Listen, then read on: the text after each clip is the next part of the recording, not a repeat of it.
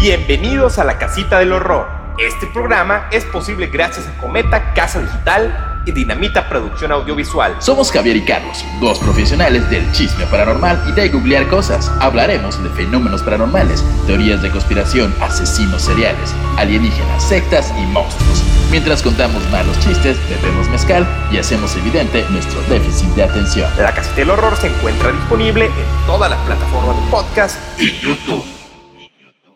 Hola Javier.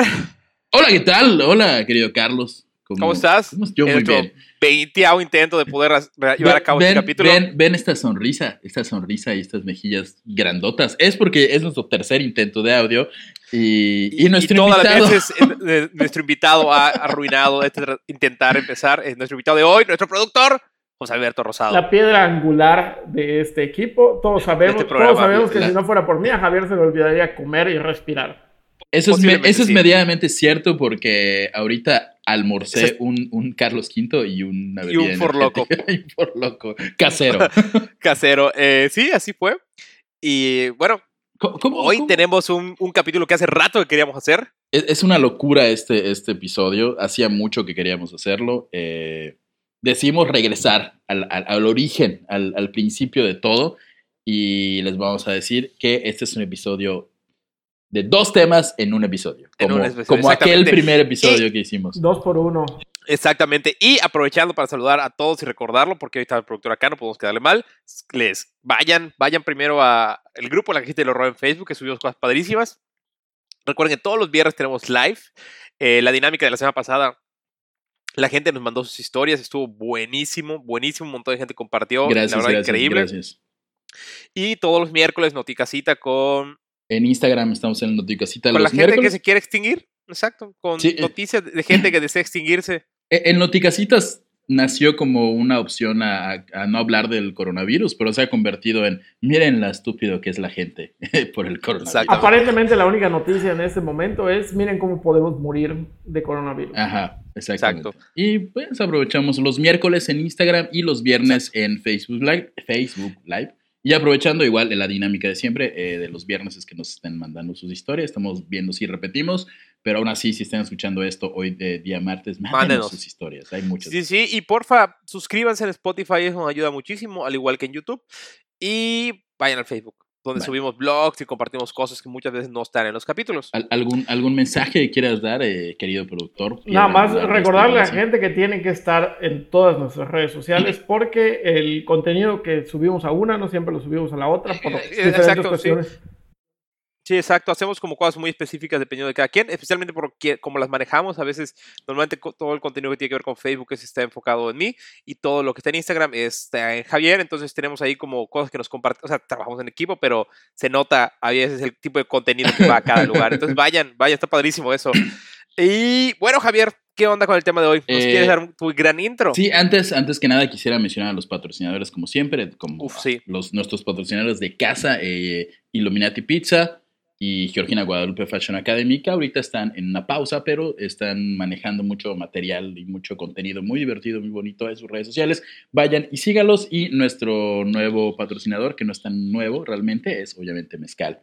Hierve el arma. Y hoy, hoy sí va, hoy sí va la, el, la famosa frase que ha acuñado. Para Hierve el alma, hay dos cosas que amo en la vida. Las dos empiezan con M. La primera es mamá, feliz Día de las Madres. Y la segunda es mezcal mezcal hierve el alma. Que ya se me está Gracias, acabando. Javier, eres, eres, un genio. Pero sí, vamos, vamos ya al tema. ¿Te parece? Me parece. ¿Das el intro? Ah, claro. Viajar en el tiempo. La última frontera de la humanidad. El poder viajar al pasado, al futuro o inclusive a una línea alterna. Teorías y posibles artefactos hay miles, pero definitivamente hay dos casos que marcaron los tiempos modernos de los viajes en el tiempo. El primero todo un con todo un registro fotográfico de su hazaña. El segundo, una de las leyendas urbanas más sólidas que ha traído el Internet. Hoy, en la casita del horror, viajeros, viajeros en, el tiempo. en el tiempo. Nada más creo que el tema de la última frontera es como el, es el inicio de Star Trek. Nada más es lo que quiero decir. Sí, no, sí, fue completamente a propósito. Eh, okay. Para que la gente la estuviera segura que Javier fue virgen hasta los 35 años. Eh, siempre fui más fan de Star Wars. Aún así vi algunas de Star Trek. Pero sí, ok, sí, soy un nerd, ya lo sabes. Pero sí, hoy vamos a hablar de viajeros en el tiempo y vamos a hablar sobre dos casos como épicos que marcaron como todo el tema de, de la cultura popular, por así decirlo, tal vez. Especialmente uno de ellos. El Dr. y Brown bueno, y Marty McFly.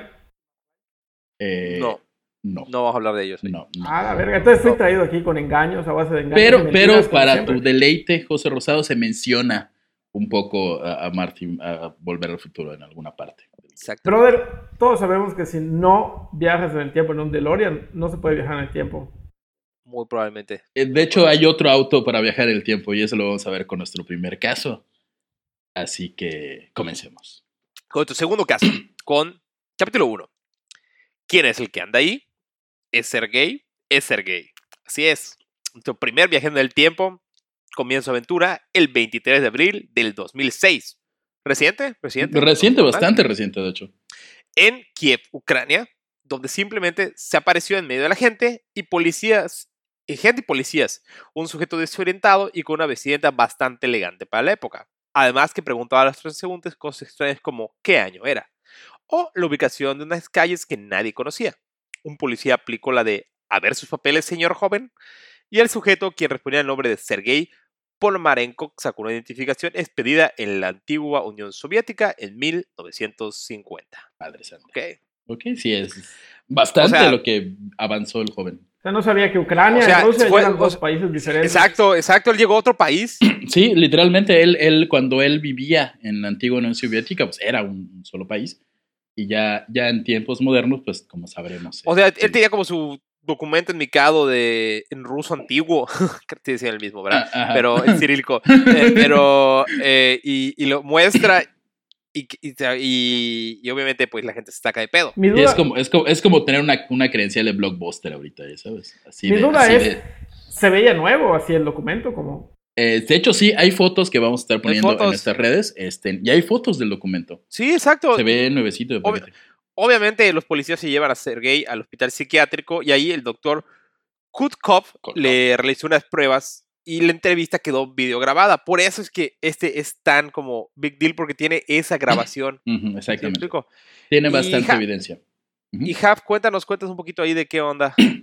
El eh, voy a empezar a narrar la, la- la entrevista. Trataré de hacer un simpático acento ruso, pero dudo que me Estoy salga. seguro que va a salir como argentino.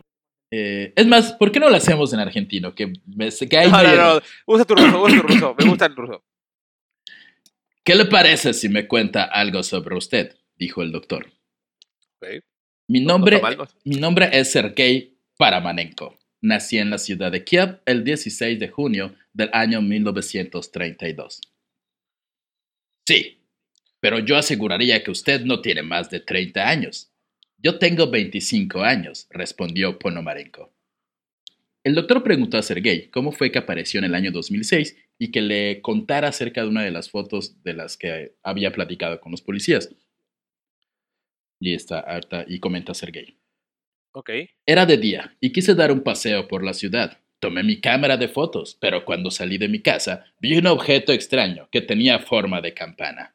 Era muy raro y volaba de una manera extraña. Es difícil de explicar lo que estaba viendo. Es mejor revelar las fotos de mi cámara y entonces, tal vez, encontraremos la respuesta. Nada más que dejar acá sobre la mesa que la campana nazi era un artefacto para viajar en el tiempo. Ajá, ajá, y exacto, exacto, no había relacionado eso. No lo habías relacionado, te explotó la Ah, cabeza. Completamente. Y, y- y- y cuando aparece esta. Fue en los 50 o sea, recién había. ca- Carlos, me acabas de volar la cabeza por completo. Es un genio, Eh, creo que acabas de descubrir todo el... Acabas Todo de. ya- revelar el misterio. Sergei. Ya estuvo, este capítulo se acabó. ya, se acabó, fue la campana nazi y bye. Eh, Nos vemos el próximo martes. cuéntanos, cuéntanos más. Eh, eh, en, pocas, en pocas palabras, eh, Sergei les dijo Transkiloski que tengo las Preboskis en mi Kamaroski. Tenía que hacer chiste horrible, sonó muy mal, sonaba mejor en mi cabeza, lo siento mucho. Pero el doctor Kutrov pidió revelar las fotos, pero existía una dificultad, ya que las técnicas de revelado para cámaras antiguas, como la que tenía Sergei, eran muy diferentes a las del siglo XXI, por lo que tuvieron que buscar un experto en fotografía, cuyo nombre es Vadim Poisner, que hay que reconocer que los rusos tienen nombres de villano de James Bond. Sí, Vadim cabrón. Poisner. O O sea, estamos hablando. los villanos de James Bond siempre han sido rusos. También. O la mayoría, sí, bueno. Pero tenía 25 años, nació en el 32, estamos hablando del 57 y fue en el 2006. Estamos hablando de 50 años después. 50 años, de 56, 54, una cantidad así. ¿Qué fue? ¿Del 56? ¿1956? 50 años exactamente. Wow, sí, 50, sí. Que, y- y me da mucha, mucha, como, cuando las- los números, digo, no es un tema que domine a la perfección, como ya saben, pero cuando los números en fechas de viajes en el tiempo son muy exactos, son muy múltiplos. Múltiplos, exactos, ajá, sí, sí, dices, "Ah, está demasiado perfecto como para ser verdad. No sé Sí, si a alguien más le pase. Suena, suena más Pero- creíble. Exacto, sí. Eh, bueno, eh, revelaron la- la- la- el rollo y el rollo fotográfico mostraba imágenes de la ciudad de Kiev de la década de los 50. También una foto de una mujer de unos aproximadamente 25 años de edad y otra imagen donde estaba Sergei Panamarenko con, con... De hecho, el dato Con la ropa curioso... que ajá, exactamente. Con la ropa que todo esto ocurre, este encuentro con Sergei dura como un día, un par de días. Creo que es un día. Y la misma ropa, no se cambia de ropa, entonces tenía la- se ve que tomó las fotos el mismo día. Es como él dijo, salió a tomar fotos, un neto Ajá. bataco cualquiera, chut, Bataco. chut, y se hizo su selfie y tiene la ropa que tenía ese día. Exactamente. Y por supuesto, la fotografía que más llamó la atención fue donde aparecía un ovni con forma de campana, como lo describió Sergey antes de revelar el rollo. La foto la vamos a poner el día de mañana en, nuestro, en nuestras redes sociales. O como Carlos dijo, la máquina del tiempo nazi. Acabas de volarme en la cabeza. Pero vamos con el capítulo 2, por favor, Carlos. Capítulo 10. Yo había podido... ¿Ponido? ¿Podido? ¿Qué? Yo había ponido un Sergey aquí. Es un meme. Ya, ya, ya a ese nivel llegué de. Los, los títulos de capítulos son memes. El meme del gatito que yo había ponido 5 un- pesos ok. aquí. Ok. Vamos a ponerle Sí. la foto del gatito acá. Ajá, el gatito, yo había ponido un Sergey aquí. Si alguien entendió, si alguien entendió esto, pasas demasiado tiempo en internet igual que Internet. yo. Tras toda la evidencia, Sergei se quedó en el hospital como paciente, donde los doctores le realizaron entrevistas y pruebas. Sin embargo, un día ocurrió lo inesperado. Sergei desapareció de su habitación sin dejar rastro. De hecho, hay un video de una cámara de seguridad que capta el momento en el que entra al cuarto y nunca vuelve a salir. Sí, es de hecho, es básicamente eso. Entra y ya, desaparece. Sí, sí. Ah, Con ganas, ¿no? Con ganas de que fue una broma, las autoridades investigaron y encontraron que durante los años 60 en la Unión Soviética efectivamente existió un hombre con ese nombre, que fue declarado como desaparecido. La mujer de las fotografías era Valentina Kulik, novia de Sergei en esa época, y, y lo, y lo mejor de todo es que aún vivía en Ucrania. Al preguntarle por Sergei, contó que desapareció sin rastro en 1958 en circunstancias extrañas. Ahí hay una variación de, de, de, de años. Creo que él mencionó 1950. cuando 50 hay como 8 años, pero bro, estás viajando en el tiempo, no es una ciencia exacta, ¿no? Sí, O a lo exactamente. mejor sí es una ciencia exacta, De pero... hecho, creo que sí es una ciencia exacta. O sea, utiliza ciencias exactas, pero no sé qué tan perfecto sea todavía el, el tema de viajar en el tiempo. El Hay un detalle todavía muy no está muy- perfeccionado. Es- Hay un detalle muy importante. Toda la información que hay de Sergei, sí es bastante de este caso, pero mucha está mal traducida del ruso y literalmente porque esto se extrae de un video y que es como la fuente principal y de ahí miles de personas. Obviamente mi ruso es casi tan malo como Limitado, limitado. Ajá, Igual y limitado. podrías aprovechar el tiempo de esta cuarentena y aprender. No sé si de entre los idiomas que quisiera aprender en cuarentena estaría ruso, pero ¿por qué no? Debe ser divertido hablar como villano de James Bond todo el tiempo. Pero sigamos hablando de la novia de Sergei, de Valentina. Ah, sí, sí, sí. A Valentina, obviamente van, le cuentan, le dicen, le muestran las fotos, se, le, se sintió muy triste y se le encogió el corazón cuando volvió el nombre de su primer amor. Al día de hoy, permanece desaparecido. Nadie sabe en qué punto del espacio-tiempo se encuentra Panamarenko. Y, y eso fue un- una declaración de, de la novia. O sea, nadie sabe en qué punto de- del espacio-tiempo se encuentra. Obvio, porque no regresó. O sea, no fue como que apareció y regresó al mismo lugar donde estaba. Su novia dice que desapareció, entonces él puede estar saltando en Exactamente. universos, tiempo, no sabemos en dónde puede estar. Y, de hecho, la parte. dinosaurio. la- en- aparentemente aún no, bueno, puede que sí se lo haya comido un dinosaurio. Ahorita van a ver por qué. Este, hasta ahí, esta es como la primera parte de la historia de, de, de Panamarenko. Panamarenko. Que este, de hecho, cuando yo supe de la historia, hasta allí me quedé. Después, hace poco vi un par de documentales y un par de videos y le incluyen esta segunda parte que va a continuación. Y- y Tíramela. así. Ahora aquí vienen un par de datos que sí ponen a dudar muchas cosas, pero al mismo tiempo le dan un aire de veracidad o de leyenda al relato de Ponomarenko.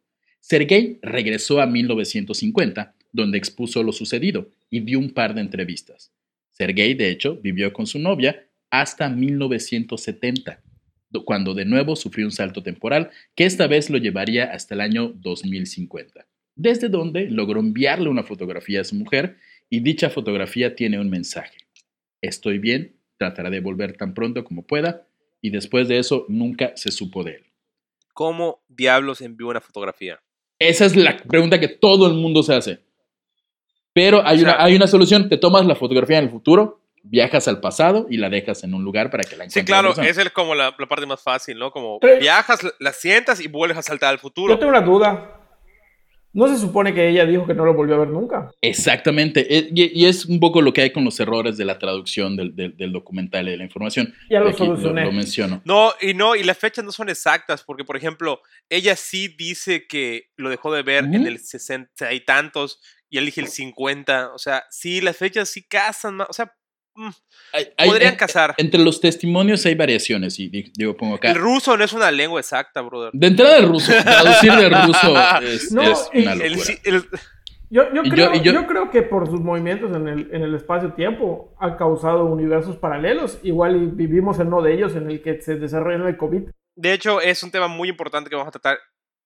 Ahí, ahí vamos ahorita. Lo curioso de- del dato que revela Valentina, porque hay, hay como versiones. Hay una versión que dice que ahí acaba la historia y una versión en la que ella misma dice como que, ya, lo voy a poner como dice Calión. Lo curioso es que de ese dato lo revela Valentina como un, bueno, les voy a contar la verdad o como si de repente se hubiera agregado esta información a su memoria.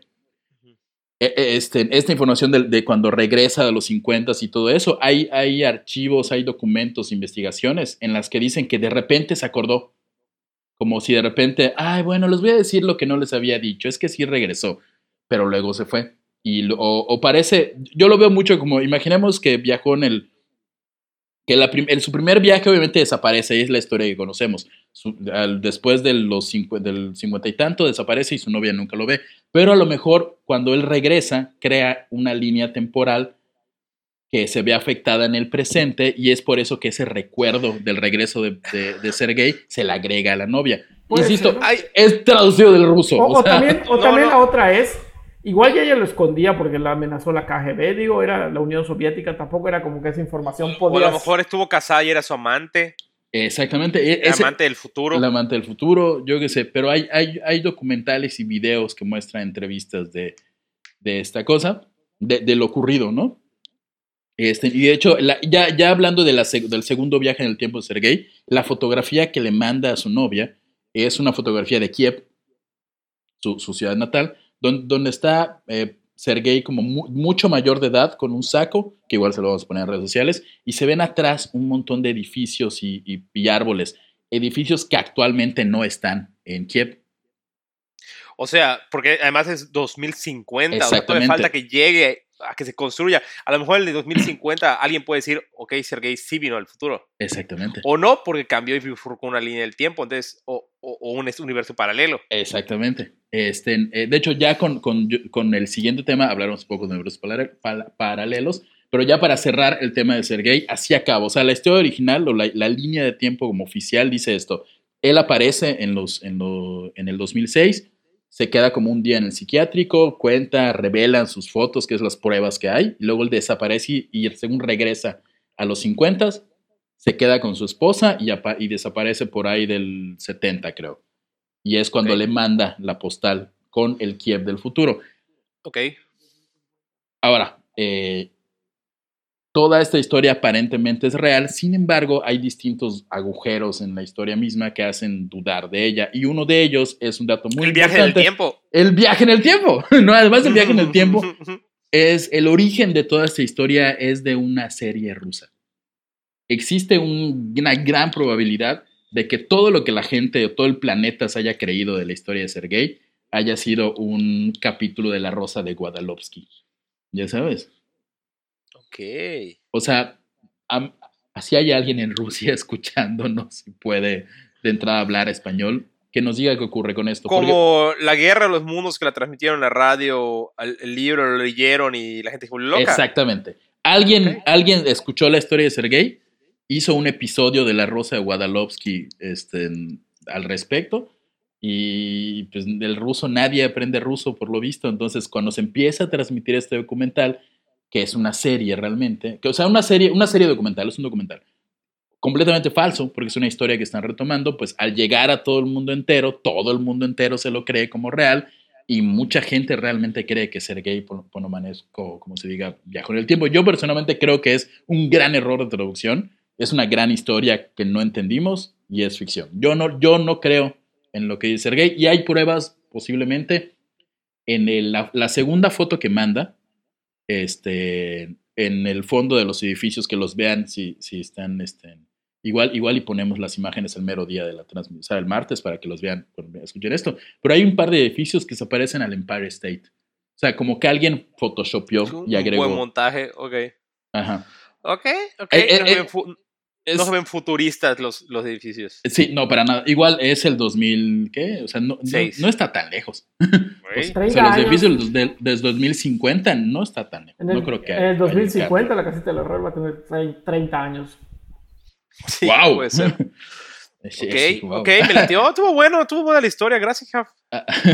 Acaba de decir como que dejémosle un mensaje a, a la casita del horror De, trein- de- de- del de- de- 2050. 2050. Este. Javier, ¿qué le, es qué le dirías a tu, tu- a tu Javier de 2050? Eh, yo creo que le diría no combines bebidas energéticas con mezcal. Invierte en un buen micrófono. Invierte en un buen micrófono y no combines mezcal con bebidas energéticas. Con Loco. Con for loco. Este, Ok. Pues vamos al siguiente, Jaf. Llévanos. Ya, después de la, la travesía que será verdad, será mentira, ahí lo, lo iremos platicando. Eh, sigamos quizás con el... Bueno, no hay certezas con el tema del viaje en el tiempo. Ajá, sí, al final de cuentas estamos hablando de viajar en el tiempo, no es como, ah, sí, claro. Pero bueno, Carlos, ah, para concluir con Sergei, ¿tú crees que él sí viajó en el tiempo? ¿Crees en su No, no, evidencia? no conozco tan a fondo la historia de Sergei, como de nuevo se me hace una gran historia, una me gran encanta historia. cómo va, eh, me encanta el tema del psiquiátrico, creo que está muy bien armada y, y esperamos al 2050 a ver si es real, si la foto de Sergei se parece al, Al Kiev. Al Kiev de 2050, güey, era un viajero en el tiempo. Que José, tú como un Que- entusiasta. y confirmaría que la campana nazi se lo llevó. Ese es el punto más importante de todo este caso, la campana nazi. Eh, José, José, hombre feliz. ¿tú Yo, qué yo dices? sí, yo me gustaría creerlo. Mi, mi principal problema son esos errores con, con la línea del, ahora sí, la línea del tiempo la historia, que tiene muchos plot holes. Entonces, eso es lo que no me permite como... Pero ese es un tema muy cabrón el- con los viajes del tiempo, porque pueden estar creando bifurcaciones de universos. exactamente, es- entonces es lo que menciona, igual y-. Igual y en la primera línea del tiempo este, se, se, se quedó en algún limbo temporal. Ahorita lo vamos a ver, ahorita lo vamos a ver más, más claramente con nuestro siguiente viaje en el tiempo. Bueno, vamos con nuestro siguiente caso, porque les recordamos que este es un, como nuestro primer episodio, es un episodio de dos temas y de viajeros en el tiempo. Y se estará preguntando quién es el segundo viajero del tiempo. Por supuesto, es ese que están pensando, Marty McFly. Este, Marty McFly es un personaje inspirado en, no sé, Eh, Martin McFly en Marty McFly Jr. Jr. no, nuestro, No, sigamos quizás con, Hoy vamos a hablar tal vez del más importante mito de viajes en el tiempo Sí, sobre Internet. Sí, es ese, es ese ese. señor John Titor. Titor. Así es. Cap, Cap, Ca- ¿te vienes el capítulo 1? Claro que sí. Capítulo 1. Olvidé titular el capítulo 1 de John Titor. Así se llama. Olvidé titular el capítulo de John Titor. No lo vi. La historia... para nada. No, para así, nada. así se llama. El, el guion está. Olvidé, olvidé titular el capítulo 1. La historia de Titor comienza en el 2000, cuando Marta era una lombriz y un grupo de inadaptados hipsters se comunicaban por BBS, siglas para Bulletin Board System, que es básicamente una computadora viejísima, pero realmente viejísima. Ahorita las voy a explicar. O sea, Miren los tablones, o sea, Sí, sí, eh, eh, eh, estamos hablando del Internet antes del Internet. Y eh, Una persona tenía un servidor en su casa en el cual él habilitaba el espacio para que la gente... Era como los foros, pero en servidores pues privados, computadoras de casas, y era como colas para poder entrar y ir posteando. sí, este, Ca- Carlos me mandó información al respecto y trataré de resumirla en, en un párrafo. así Era que- como un- una pregranja de, de Bitcoin. Ah, no sé si. No, no. A ver, a ver, por favor. Estamos hablando del Internet antes del Internet. En el 2000 ya había. So- solo-. Así el Antes del- internet. Eh, pero- Es, es- es- es algo muy curioso, Es- porque ellos yo, que tu, creo que tu frase era, y el título era, el internet antes de las redes sociales. No, es que el, el sistema BBS realmente surge en los 70s, antes de la creación del Internet. Era un sistema de comunicación entre computadoras. Estos pinches hipsters faroles en el 2000 tuvieron la gran idea: ¡Ey! Ya existe Internet y chat. No, comunicámonos por BBS. No, pero ya en el 2000 ya habían, ya habían este, foros, ya existía. Sí, Sí, sí, sí, sí, pero sí, de hecho hay gente que ahorita sigue usando BBS. ¿En serio? ¡Wow! Sí. Qué old, Es como, es como usar Mirk. No tengo Algo idea. así. Eh, bueno, regresamos. Estamos hablando del Internet antes del Internet. Para explicarlo sencillamente, teníamos, tenías una computadora de los 70s u 80s, que es básicamente una pantalla con teclas gordas, en las cuales, y entonces ponías el teléfono en un modem. Me tuve que echar un video de cómo funciona este. Y el teléfono lo ponen en, un, en otra parte, este, y, te- y te comunicabas en un chat como estilo MS2, que es como los de Matrix, ¿no? Y solamente podías platicar con no más de tres o cuatro personas. Y esas personas hablaban en unos prehistóricos foros que llamaban tableros. En esos tableros aparece un usuario que es Time Traveler 0, el cual participó en un tablero muy especial llamado Time Travel Institute, en el cual unos nerdazos eh, hablaban acerca de la posibilidad de viajar en el tiempo. Esto en el 2000. Es, es, como, si, es como si habláramos, es como si hiciéramos la casita del horror por medio de mensajes SMS. Es, es eso. Eh, su primer mensaje fue escrito el 2 de noviembre del año 2000 y en ese momento no hizo ninguna alusión a su condición como hombre del futuro. En su mensaje, él habla sobre una descripción de una hipotética máquina para desplazarse de una época a otra, lo cual obviamente llamó la atención de estos nerds con los que estaba. ahí. Sí, y en ese, en ese tablero foro prehistórico eh, dejó la descripción de cómo era el aparato del que estaba hablando, señalando que debía tener seis partes para que funcionara correctamente. Igual, eh, él especialmente en esos primeros mensajes describió el funcionamiento y los componentes de la máquina, a la cual llamaba una unidad de desplazamiento temporal de masa estacionaria movida por dos singularidades positivas giratorias. Le urgía un naming allá. Güey, esos cabrones, imagino que un foro de ese ñoñez de comunicarse en el tiempo les explotó la cabeza. Uno, así. estás hablando de una estacionaria movida por dos. sin- De por sí al hablar de singularidad es como. Ah, mames, una Pero suena súper legítimo con ese nombre. O Sí, sea, sí, si, sí. si le pusieras otro nombre a esa máquina, no funcionaría. No mames. Me imagino que tenía así como. puf, la gente se volvió loca, güey. Se volvió loca. Sí, una unidad de desplazamiento temporal de masa estacionaria movida por dos singularidades positivas giratorias. Es que puedes decirlo de un solo respiro, eso es así gigante. Pero bueno, tra- eh, Time Traveler-0, que era el nombre de- de- del usuario, declaró que tenía que contener seis componentes diferentes. Y aquí va la lista de componentes para hacer tu máquina del tiempo. Tutum, tutum, tutum, tum. 1. Dos conectores magnéticos. 2. Un distribuidor de inyección de electrones con el propósito de alterar la masa y la gravedad. 3. Un sistema de enfriamiento y otro de ventilación de rayos X. 4, creo. Unos sensores para la gravedad. 5. Cuatro relojes de cesio.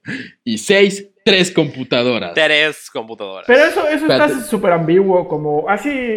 Sí. No es nada específico. No es muy específico. O sea, los relojes de cesio me, me causan como algo. Porque el cesio es como radiactivo o malvado, ¿no? Sí. como, ¿Por qué necesitarías relojes de cesio? Pues son muy exactos, tal vez. Los, los relojes atómicos son súper exactos porque las pulsaciones Sí, no que te- emiten o sea, todos los relojes, constantes. todos los relojes desfasan eventualmente. Ok, hoy estamos aprendiendo mucho acerca de relojes atómicos. Estás Porque aprendiendo de eran los física. componentes. Javier, ¿quién diría que ibas a aprender de física en la casita del horror? Sí, ¿quién, quién diría que estaría repasando física, una de las 10 materias que reprobé en la prepa? Solo pasé como dos. Pasé literatura, Danza, eh, no era danza, estaba en teatro. teatro. y pasé a teatro, danza, no, pe- perdón, no danza, no, danza no, teatro, este, literatura y una alguna cosa religiosa. Y, y la clase de, de. Ah, sí, pinten. Ah, también tomaba esa clase de pinten. Eso fue en la prepa. En, en otra escuela hice, luego los contaré. Bueno, volviendo a los viajes en el tiempo. Este, y aquí viene una gran referencia que va a ser muy feliz a José Rosado. Eh, de acuerdo a sus mensajes, el aparato fue instalado en la parte de atrás de un Chevrolet Corvette del 67. Exactamente. Un capacitor, de, ¿Ves? un capacitor de flujo. Exacto. Sí. sí. Pero, algo así. después fue movido a una Suburban del 87. O sea, pa- pasó como de, de, de, de soltero ligador a, a soccer mom. Ah, ya- me casé, ya tengo tres hijos y tengo que moverlos.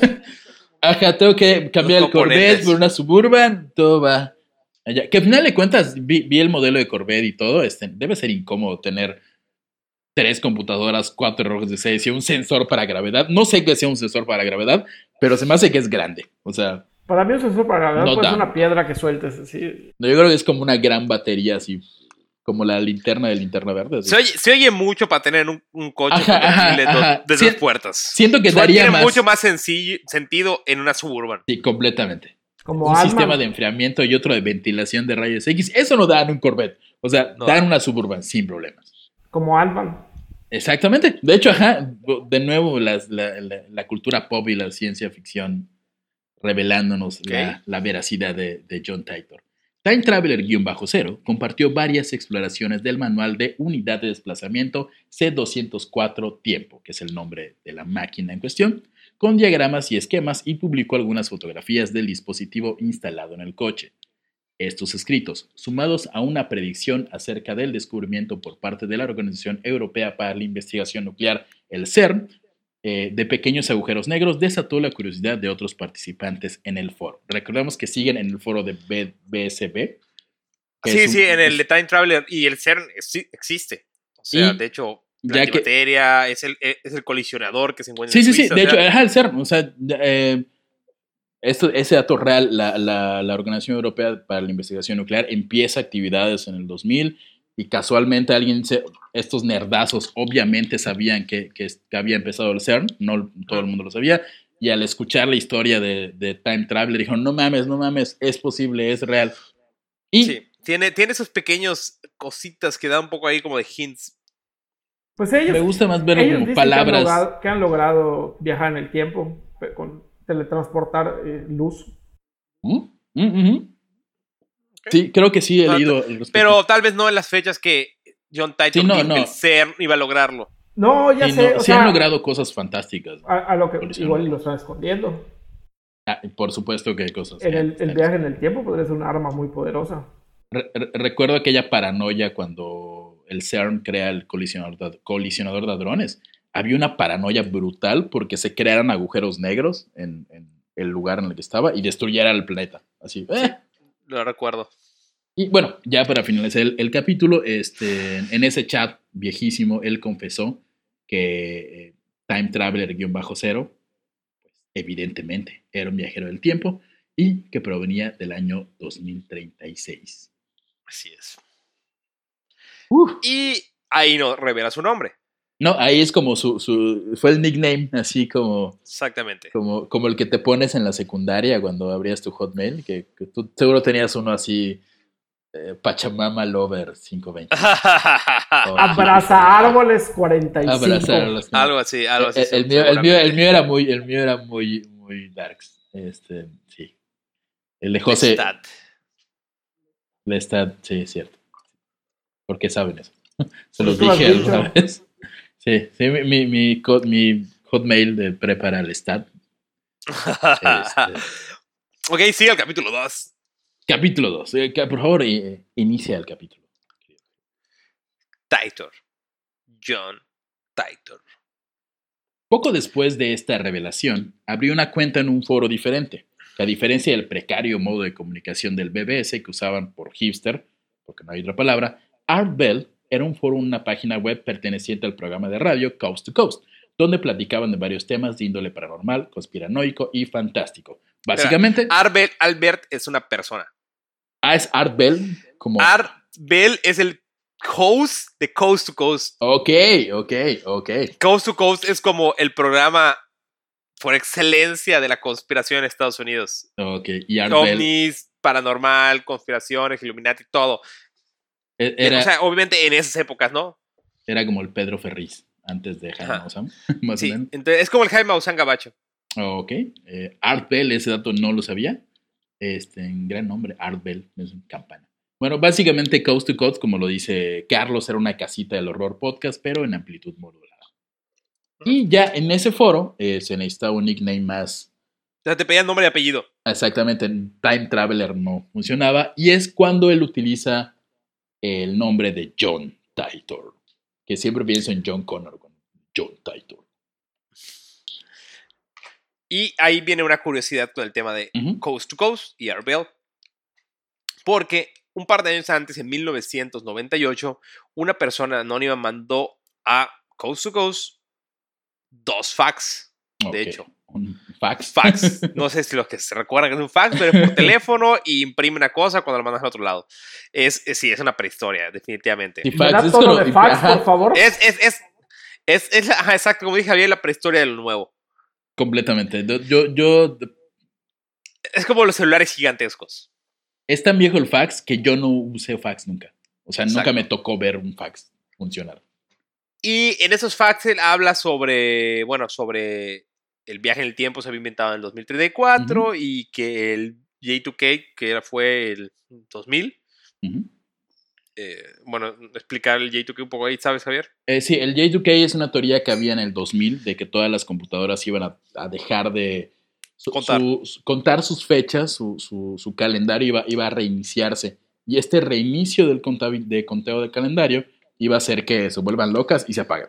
El mayor miedo que había era que los aviones, ya con sistemas de computadora, pues simplemente dejaran de, de- de volar y pues, cayeran al cielo.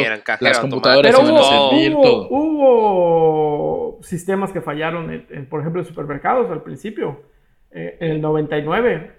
Como las fechas se registraban solo con dos números, estábamos acostumbrados. Exacto, es, el Ajá, tema todo ese, ¿no? Llegaron al 99, que era de dos dígitos, y iba a empezar con 0, Con 0. cero, cero. Y Entonces, era como el miedo de, de Y2K Pero- y J2K. Pero hubo, o sea, todo empezó porque en algunos supermercados, este, cuando intentaban registrar los productos que caducaban en el 2000, el sistema no los aceptaba porque decía que ya estaban caducos, que ya tenían 100 años caducos. Ah, po- porque solo leía los dos últimos dígitos, Ah, que era 00, por- y los contaba como 1900. Pero no sé si te acuerdas, todas las computadoras solo te decía dos, los últimos dos dígitos siempre. Los dos últimos dos dígitos, exactamente. Y es un poco de lo que vamos a ver de ahorita con, con, con John Titor, que, ok, no fue un, un desastre. Él mandó un fax impreso, no es un desastre. Y bueno, Aquí, de hecho, este ah, se habla de que hay o no un viajero en el tiempo que evitó y creó un universo paralelo en el cual, el, del cual estamos que no, el J2K no destruyó no destruyó. del mundo. Este, aquí mi pregunta es, el, el fax que menciona, que se menciona aquí, eh, ¿lo mandó John Titor? Pues yo tenía entendido que el fax llegó al programa como, ¡eh, me llegó un fax! Porque te llegaba un fax y no sabías quién lo mandaba. No, no, lo- no, sí sabes, John Titor lo mandó. Ah, ok. Sí, cuando te mandan- ese dato y- y de hecho. Art Bell, de hecho, Art Bell eh, comentó que eh, estaba impresionado por la parte técnica que Sí, sí, sí, explicaba sí, en el sí. fax, tanto que él leyó uno de los fax al aire. En el dicho fax también se habla de, bueno, que muchas personas en, en algún momento ah, se congelan, hay como una guerra, la gente sí, sí, huye sí. a clima más cálidas. Se- Y el lo- gobierno implementa una ley marcial y, y- y tratan de haber como unas dictaduras en el mundo, ¿no? La, la línea de tiempo de John Titor es una locura. Lo mencionamos más adelante, pero sí John es así. Connor. Es- ajá, por eso es como John Connor, es como el futuro de Terminator, por eso viaja al pasado. pues. Y, pero- y él, y él lo pone en dos faxes, uno se lee. El J2K pudo haber pasado en otros universos paralelos, puede ser. De hecho, bueno, lo, lo menciono más, más, más, este, más adelante, pero creo que la mejor forma de explicar esto es con, con Volver al Futuro y Dragon Ball Z. El- la, Wow. la, eh, la- la teoría como que nosotros creemos del... del de hecho, sí, más adelante lo, lo menciono. Sí, Eh, llegaremos. Sí, la verdad te lo van a ver, para no perder el hilo. Sigamos, sigamos con, el, Sí, ok. con lo que estaba Entonces, pasando en bueno, Coast to Coast. en sus publicaciones, ya en el, en el foro, John Titor afirma ser un soldado estadounidense de- del do- de- de- de- que es del 2036, con sede en Tampa, Florida. Exacto. Fue asignado a un proyecto de viajes en el tiempo gubernamentales y su primera misión fue, en 1900, fue ir hacia 1975 para recuperar una computadora IBM 510, que dijo se necesitaba para depurar varios programas de ordenador legacy en 2036. Titor contó que otro de los motivos por lo que necesitaba una IBM 510 es un bug relacionado con el sistema operativo Unix y derivados como Linux y Mac OS. Yo no entendí, me estás hablando en japonés, por favor. Sí, eh, al parecer, igual un poco sistemas de conteo en el cual dejan de contar. Y había una computadora que estaba hecha en 1775 que podía ayudar a solucionar esos problemas que tenían en el futuro. Eh, básicamente, en esos años, los sistemas de 32 bits, tenemos sistemas de 16 bits y de 32 bits, darían la vuelta y se acabarían los, los bits para representar la fecha. Así que volvería al 13 de febrero de 1901. Exacto. Y obviamente con posibles consecuencias catastróficas para los sistemas en el futuro. Un poco como lo que nos pasó en el J2K, pero más adelante. Exactamente. Su J2K eh, ocurrió años después del 2000, 2030 y algo. No sé por qué en ese año, pero pero es lo que en teoría Como que solucionaron uno, pero no pudieron solucionar otro. Exacto. Y para solucionar el que les estaba ocurriendo como 30 años después, tuvieron que viajar a 1970 para buscar un. Le llamaré una tuerca, pero no es una tuerca. básicamente, las computadoras dejaron de contar. Ya no pueden llegar Así es. la, cuenta del, tiempo. ¿Qué, ¿Qué, qué, es lo que yo conozco como vida diaria? Porque yo no sé contar. Imagínate, imagínate que una computadora. Tú tienes discalculia. Discalculia es la incapacidad de procesar ciertos números. Pero bueno, esto, esto, aquí va lo, interesante, ¿no? En teoría, él se involucra en este proyecto y lo selecciona, lo selecciona, lo selecciona a él porque su abuelo paterno estuvo directamente involucrado en el montaje y la programación de dicha computadora de IBM. Y al parecer IBM sí podía hacer este tipo de cosas, pero era algo que no fue como nunca anunciado al público, ¿ok? Era como que algo que no sabía mucha gente, o sea, era conocido, pero, no, pero no lo anunciaban en, así como, ah, reproduce Estamos Spotify. Viajando. Bueno, IBM soluciona box de 32 bits. IBM hizo muchas, cosas shady a lo largo de su historia.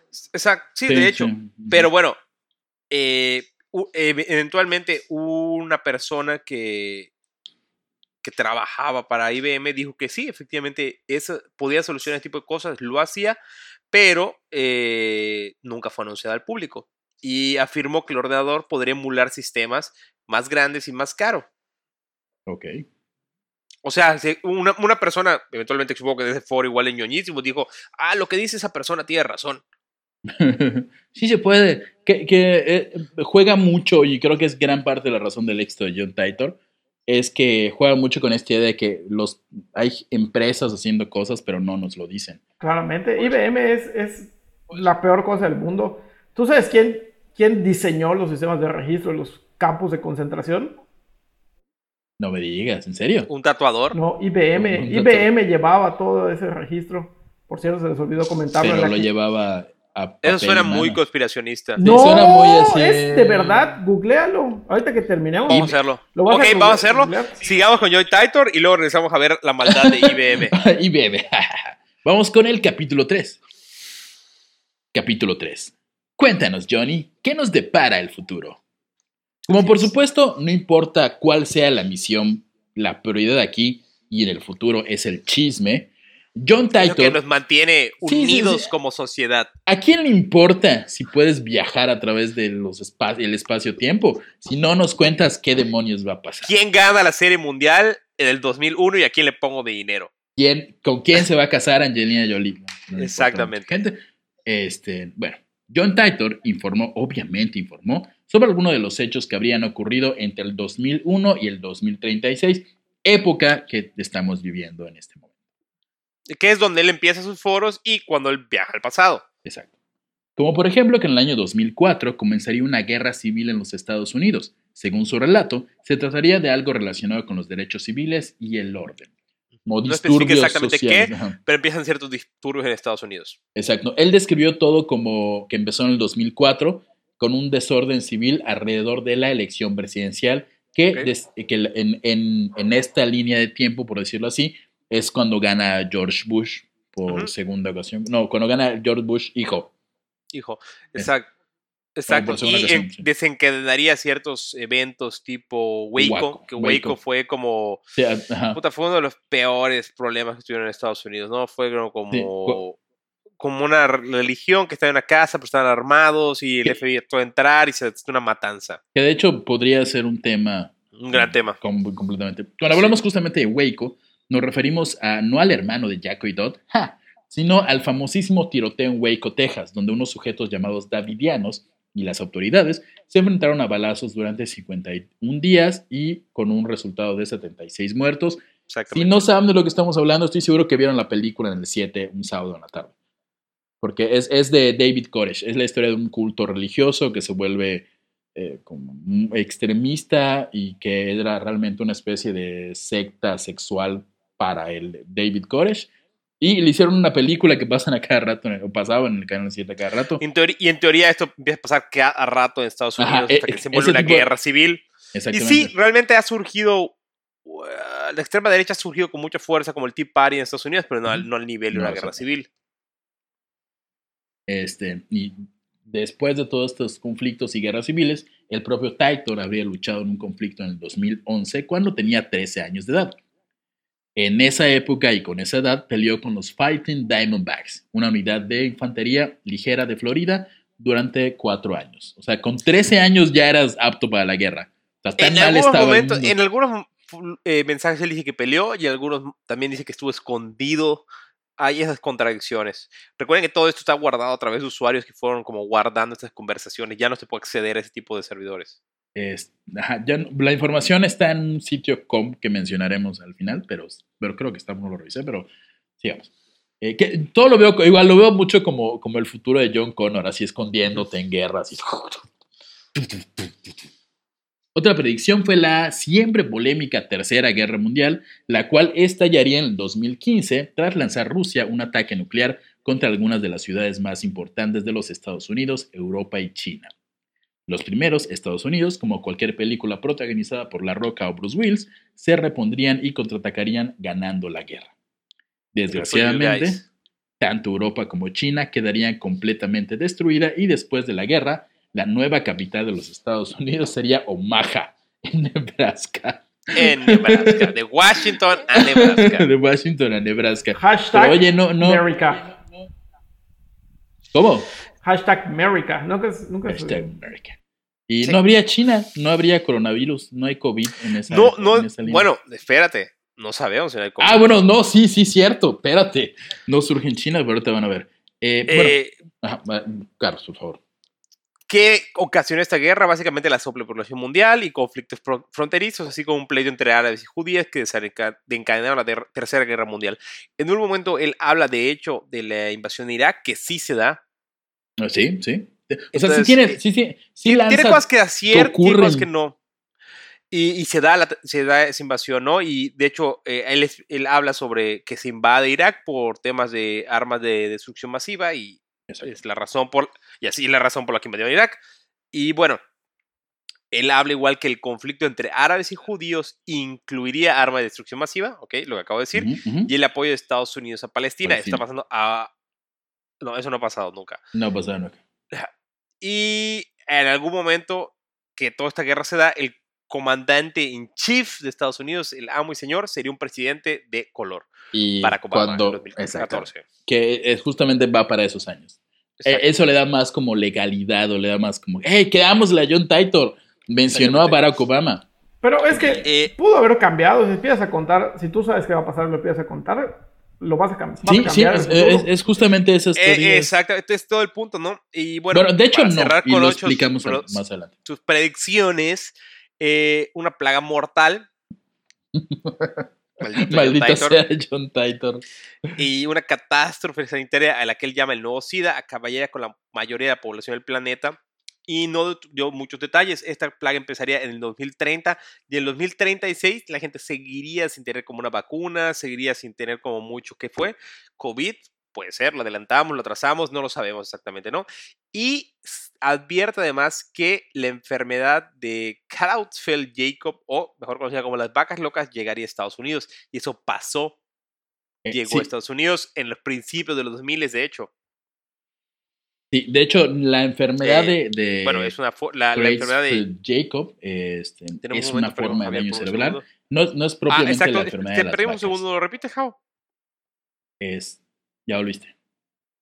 Ya estás tú de vuelta. ¿No lo repites lo que dijiste? Claro que sí. Lo que mencionaba es que justamente la enfermedad de Creutzfeldt-Jakob no es la enfermedad de las vacas locas tal cual. Es una, es, sí está relacionada, pero no es la misma. Es una forma de daño cerebral que, que lleva una disminución rápida del movimiento y pérdida de la función mental causada por una proteína llamada prion y que se contagia de igual manera que la llamada enfermedad de las vacas locas y de hecho se sabe que técnicamente se trata de la misma infección. Por esto se cree que John Titor estaba hablando de esta enfermedad. Está fuerte. está- eh, o sea, y ahí le pegó. o sea, Ah, y- llegó a y- América. Y, y fue, y fue- exacto, y cuando, cuando menciona toda esta enfermedad, que la- las, los seguidores de John Titor relacionan como la enfermedad de las vacas locas que ocurre pocos años después, o creo que en la misma época, es como, este güey tiene toda la razón, creámosle por completo. Pues le, ha- le ha pegado algunas cosas. Sí, Exactamente, sí. Ajá, y, y- bueno, la última predicción es que aparentemente, y ahí es donde falla en este, en este tiempo, es que, o, o no sabemos si falla, es que los viajes en el tiempo se descubrirían en el 2001 con el, con el ser. Exactamente. ¿Qué, qué es Yo, un humano normal, no sé si existen los viajes en el tiempo, puede haberse descubierto en el 2001, puede ser. Puede ser que ya existan, Yo- pero todavía no, pueden transportar cosas vivas. O, puede ser que ya lo hagan, pero no nos lo dicen. Dios, vos No, no, o puede, ser un proceso, o puede ser un proceso, ¿sí me explico? O sea, se descubre en esa época la parte teórica y llevarlo a cabo toma más tiempo. Hace poquito pudieron transportar los chinos, eh, teletransportar un átomo desde una base en China hasta la estación espacial.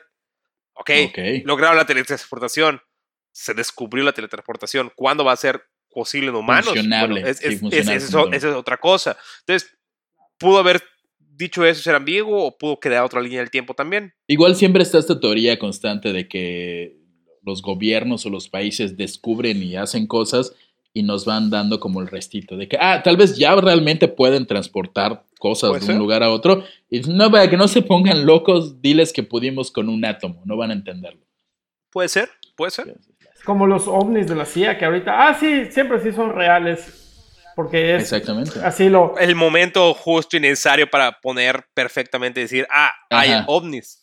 Que por cierto, si no saben de qué estamos hablando, vayan a nuestro, nuestra La la, la, eh, la casita del horror podcast.com, donde está un bonito artículo de los ovnis del Pentágono. Y vamos con el episodio 4.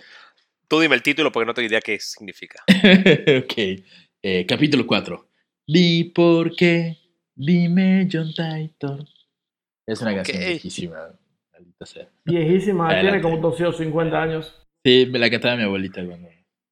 Bueno, Es de Cricri, creo. No, es la de. Di por qué, dime abuelita, di por qué. Ok, por favor, pasa el capítulo antes de que envejezca acá. Para. Que tenía un baúl abuelita con muñecos. Era muy creepy. Cricri es muy creepy. eso sí. Eh, vamos, capítulo 4. Di por qué, dime John Titor. De todas las teorías de viajes en el tiempo, las de Titor eh, en- es la que más evidencia sustentable, y abro comillas, e información tiene, que es uno de sus puntos a favor, que da, arroja un chingo de datos así super nerds, que sí, a huevo, colisionador de hadrones, a huevo, tiene razón, eh, que le da un aire de realidad. Pues en los mencionados foros eh, dijo que el modelo de física cuántica de Everett Wheeler era el correcto, es decir, la existencia de distintos mundos con distintas líneas de tiempo es una realidad. Esto, en cierto modo, anula la paradoja del abuelo que vimos en Volver al Futuro y avala la idea de un multiverso de líneas temporales como los de Trunks en Dragon Ball Z, y es lo que le estaba explicando. La, teoría, de la, teoría del abuelo, que es la que maneja eh, Volver al Futuro, es que básicamente solamente hay una línea temporal y si tú viajas al pasado y, por La ejemplo, cambias. matas a tu abuelo, este, o, en el caso Tú de no Volver vas a vivir. Exactamente, tú no vas a y es vivir. lo que en Volver al Futuro, si recuerdan, las fotos se va borrando la gente. Marty McFly va, va- va desapareciendo y ah, yo no voy a existir y que no sé qué. Exactamente. O sea, todo lo que hagas es, un, es una única línea de tiempo este, y lo que tú hagas en el pasado va a repercutir en esa línea de tiempo. Pero dice el buen John Titor que la Que eso teoría no es correcto. No, no es, es Everett Weller, que la teoría que dice, que es como- básicamente la de Trunks en Dragon Ball Z. O de Marvel. Es- o como la de Marvel, exactamente, es más fácil entrar en Trunks, creo, porque en, en Trunks, por ejemplo, cuando no existe una sola línea de tiempo, son distintas líneas de tiempo. Cuando Trunks viaja al, supuesto pasado para, para darle la medicina a Goku, él no va a salvar su línea del tiempo. El hecho de él no va a afectar absolutamente nada a su línea de tiempo. Lo que está haciendo es salvando la línea del tiempo actual de Goku.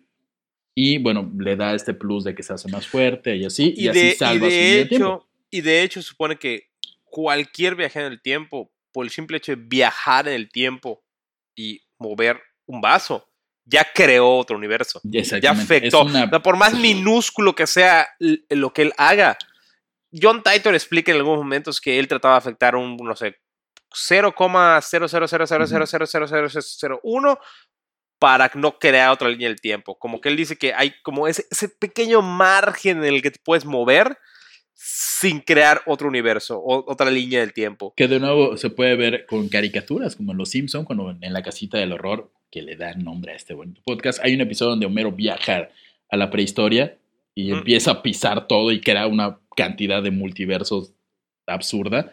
Es eso, o sea, el, el tiempo así funciona, el tiempo ya está establecido, bueno, según esta teoría, y cada acción al viajar en el tiempo crea otro universo y una copia y una copia, que es una teoría física completamente Claro. de Everett Wheeler. El famoso científico Rick Sánchez este, trabaja con esto.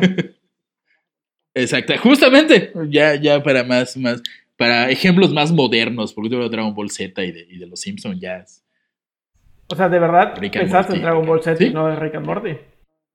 Mm, es que, insisto, la forma, creo que la forma más fácil de explicar los viajes en el tiempo es con Dragon Ball Z. Toda la saga de Trunks es, es, o sea, tú, y es un poco lo que él dice, eh, lo regresando al tema, ¿no? O sea, John Titor viaja en el tiempo, él dice, todo esto pasó en mi línea temporal, al decirlo, él cambia la línea de la gente que está leyendo las cosas y crea una línea del tiempo en la cual no hay esa guerra, no se divide, no hay la tercera guerra mundial. Él, no, está salvando su línea del tiempo. Exacto, su línea temporal, él sigue pasando lo mismo. Y al final de cuentas, el objetivo de Titor siempre fue ir a esta línea del tiempo para agarrar una máquina y regresar a su línea del tiempo y en su línea de tiempo solucionar un problema ya del futuro, ni siquiera corregir lo pasado. Claro. Es algo que necesitaba para el 2036. Sí, porque si no creas paradojas que supuestamente pueden destruir el, universo. Ese es el. no, bueno, de, hecho, de, hecho, no las creas. no, porque las paradojas son de la, de la, del abuelo, en la cual. Sí, por eso. O sea, tú creas una paradoja.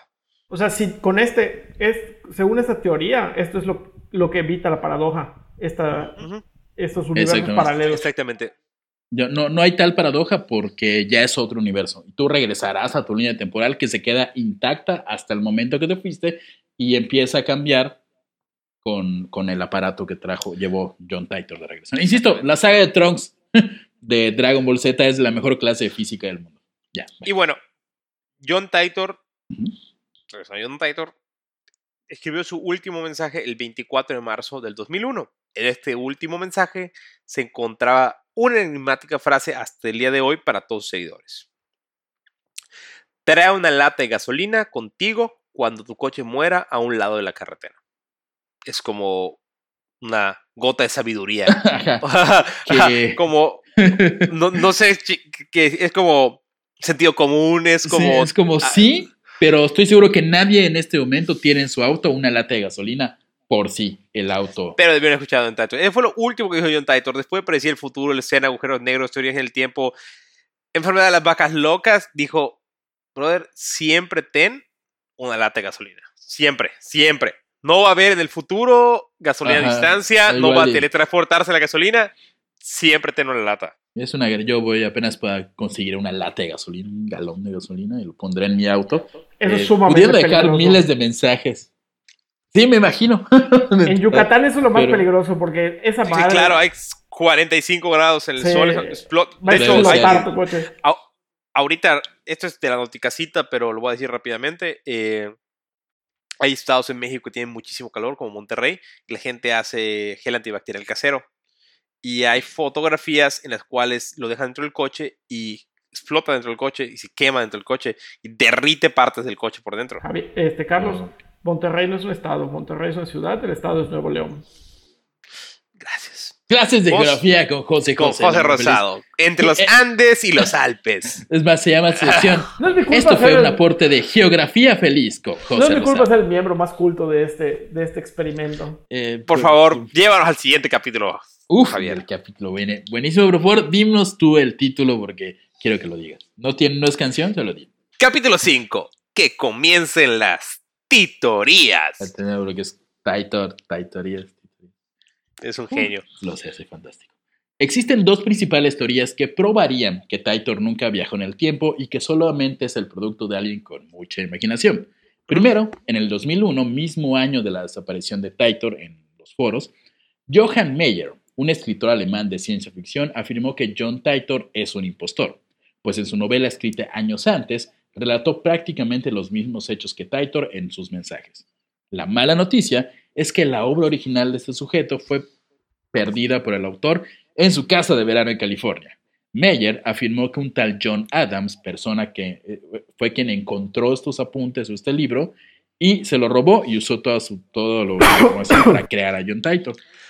La neta es que si te robas un libro que está chingón por lo que leo y lo prefieres tirar en foros de ñoñazos en lugar de publicarlo, Ajá, sí, está. eres un pendejo. Es un pendejo, sí. O sea, yo lo publiqué. Ah, no, ya no es de John Mayer, es de. de ¿Cómo se llama? De. Eh, Jonah- Johan Meyer, es de. Lo Javier publicas, güey. O sea, no lo vas a tirar en foros de internet y con ñoños y desaparecer. Voy a Ese ponerle. El exterminador de la línea. A, a esta, a, esta, a esta titoría le doy 2 de 10. Sí, no, no, no es muy buena. La segunda está más divertida. La segunda teoría baila entre el fraude y una buena idea de negocios.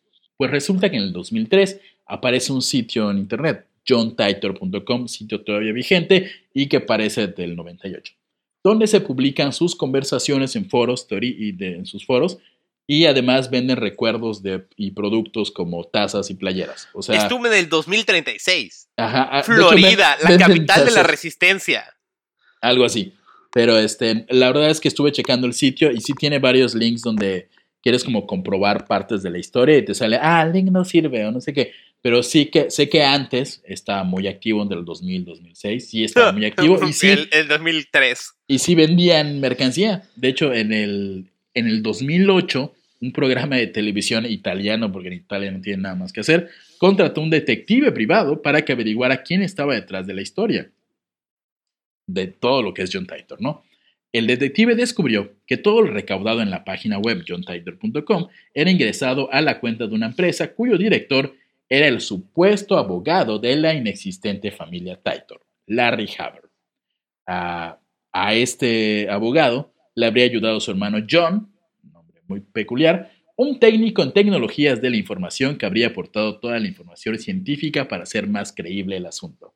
O sea, un sujeto creó todo, Uf, te inventó una historia súper cabrona hizo un sitio web y empezó a cobrar por productos de información por chucherías. y se apaló de su primo nerd, de su hermano Su hermano nerd. que, que era programador. O sea, un maldito genio. O sea, si es completamente falso. O sea, si esto es real, es un genio. Porque si lo piensas, eh, tampoco hay que ser muy creativo para idear lo que ideó John Titor. O sea, guerra, tercera guerra mundial, peste, a Y las cuentas, singularidades y los relojes de Celsius. necesitas a alguien que sepa como un lenguaje más técnico para decir, Exacto. oh, no mames. Para sí ser creo". creíble. Exactamente. Que conecte con los ñoños que usan de esos foros. Oye, y si, le fuera. pe- y si le pegas como algunas afirmaciones, está duro.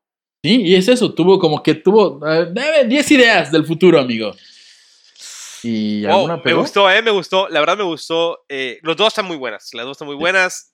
John Titor tiene un poco más así como de carnita, pero me gustaron.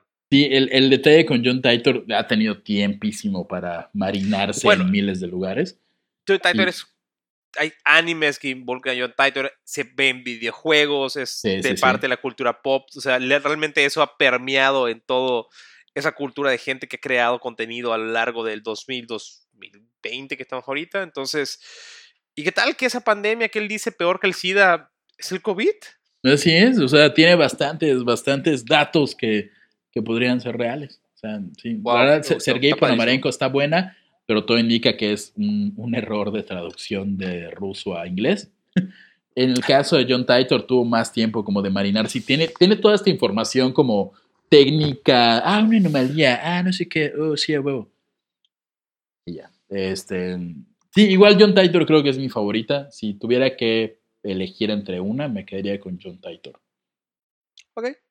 Sí, me parece, me parece. La verdad me gustó mucho. Creo que los viajes en el tiempo es algo que ha estado inmerso en la cultura popular desde hace varios años. sí, sí, sí, Volver al futuro, obviamente. Dragon Ball y Z. Stargate. Stargate. Y Dragon Ball Z y Terminator. Y creemos que es como la gran, el gran paso a dar, tal vez para. Es, es algo que, que como nuestra humanidad nos, nos es un deseo inerte que tenemos como seres humanos de poder cambiar nuestras propias acciones. El, el- el mismo Einstein, yo, yo ya leyendo, metido en esta cosa, el mismo Einstein llegó a decir que es una realidad los viajes en el tiempo, que es algo que podría ocurrir, únicamente que solamente podríamos viajar al futuro. O sea, el pasado como línea temporal ya existente No, no, puede ser modificar. afectado. Pero ¿no crees que es algo como natural del ser humano el querer modificar sus propias acciones y soñar con el sí, poder sí, viajar y modificar eso? ¿Cuántas veces no hemos deseado viajar tres días atrás para no hacer la estupidez que hicimos cuando estábamos ebrios? O, en el caso del COVID, comprar 25 cartones de cerveza en lugar de solo dos. Sí, no. O no comer. O no comer, o no comernos una sopa de murciélago. O no comer Así algo es con simple. murciélago, claramente.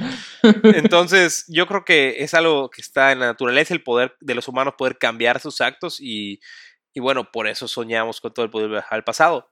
Sin embargo, como decimos, ¿hacia dónde? Tal vez podemos viajar al futuro, tal vez el futuro no está escrito, tal vez solo puede viajar al pasado y verlo. Hay, teorías que no dicen, sabemos. hay teorías que dicen que puedes viajar al pasado y solamente como, exacto, como presenciarlo visualmente, pero no afectar de ninguna forma. Exacto, es algo que todavía tal vez nos toque ver algo de eso. tal ¿Crees, no. ¿Crees que nos toque ver un viaje en el tiempo? Pues bueno, nos ha tocado Legal. que, no- que nos, digan, nos den eso, ¿no? De decir, pudimos teletransportar algo al espacio. Ya, Creo que, creo, cool, güey. creo que aquí la pregunta es, si ocurriera un viaje en el tiempo oficial, legal, de la NASA o de lo que quieras, ¿lo creeríamos? No creo que lo digan.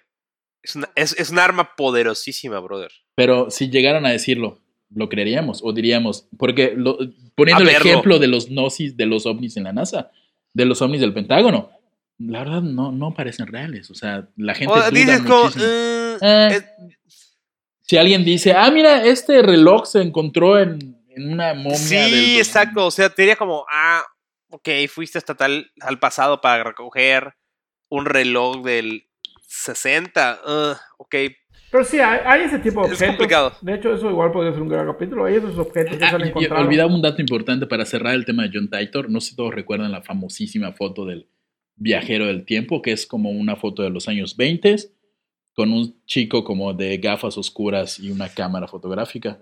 La- cuando pones viajes en el tiempo, es el primero que sale. Mucha gente dice que ese es John Titor. Eh, no es. no, Es- no, para la nada foto- igual. Ese, ese azteca con su cosa en la mano que parece un celular y smartphone, no lo es. No lo es. no. Y bueno, esto fue nuestro capítulo de Viajes en el Tiempo. Jav, Wow. ¿algo más? Eh, no sé, José, tú que eres A mí- a el mí- invitado. A mí me gustó, Este. me gustaron los dos capítulos. Nada más siento que les faltó mi viajero en el tiempo favorito.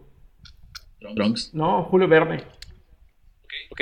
Ah, Ok. hay- existe la teoría de que, de que era un viajero en el tiempo y por eso escribió los libros que escribió. escribió sobre submarinos y sobre el espacio y Marte. O sea, sí, exacto. O, o vivía en un mundo en el que podías consumir opio como si fuera agua y tal vez eso le, ayudó No, a o sea, muchos cosas. escritores, muchos escritores han visualizado cosas que le han dado al futuro. Mm, Hablemos de, y lo hemos dicho en la Casa del Horror o en un live, el mismo de el que escribió sobre el Wuhan 400. Ah, claro que sí. Pero igual, Entonces, se habla de que son viajeros en el tiempo. No necesariamente son gente que eh, las coincidencias los han puesto ahí, pero sí se habla de que Julio Verne pudo haber viajado en el tiempo. El mismo Da Vinci escribió y eh, publicó hizo, dibujos hizo sobre helicópteros, helicópteros. Helicópteros que ni se pensaban en, en la época. en la época. Entonces, a lo mejor somos gente como muy, muy eh, visionaria que logra ese Yo, yo, yo eh, creo más que... influir en el futuro. Ajá, yo creo que más, más que se trata de eso, que son personas que, eh, sí, como que Da Vinci dijo, imagínate una, una madre que pedalee si tenga unas, unas Y un cabrón hélices". 200, 300 años después dice, güey, hay un No cabrón que mames. dijo que, algo que podemos volar. Esa vamos pendejada a se puede hacer, vamos a hacerlos. Y ya lo, lo sintetizaron. Exactamente. O Yo voto más por eso. tal vez no viajaron en el tiempo, pero recibieron una visita de un viajero en el tiempo. También O puede tal ser. vez. Yo creo que es un tema que da para un poco más. Podríamos hacer un segundo capítulo, pero yo creo que la verdad me gustó mucho este. Y bueno, yo creo que es todo por hoy. Es todo por hoy. Eh, feliz, feliz martes. Hoy, hoy es, eh, estamos grabando en un 10 de mayo, así que no podíamos dejar de pasar el día para, pues, felicitarles a todas sus mamás de manera muy atenta. O a las que sean mamás que sigan este podcast. Y a las que sean mamás y que sean... Y no, recuerden que si esto lo escuchan el martes, el miércoles tenemos Noti Casita, el viernes tenemos el live en Facebook y yo me despido. Vayan a todas las redes sociales de la Cajita del Horror y síganlas. Vayan luego a todas las casitas, a las redes sociales del Yeah Yeah y síganlas. Luego a todas las de Javier y luego a las de Jos Rosado. Yo me despido, soy el Yeah Yeah y recuerden que la verdad está allá afuera, pero ahorita no salgan a buscarla. Así es, yo fui Sosa o Sosa en todas las redes sociales. Y nada, pues recuerden comer muchas frutas y verduras porque hay que estar muy llenos de vitaminas. Ok, yo soy Jos Rosado en todas mis redes sociales y no se les olviden que IBM llevaba todos los sistemas para controlar los campos de concentración. Ok, eso es nuevo y prometo, prometo Sí, trabajar. hay un que vamos a investigar. Capaz que sea un, un blog y no lo... Y no lo, y Lo hagamos. podemos hacer. Así es. Muchas gracias. Nos vemos. Bye. Adiós.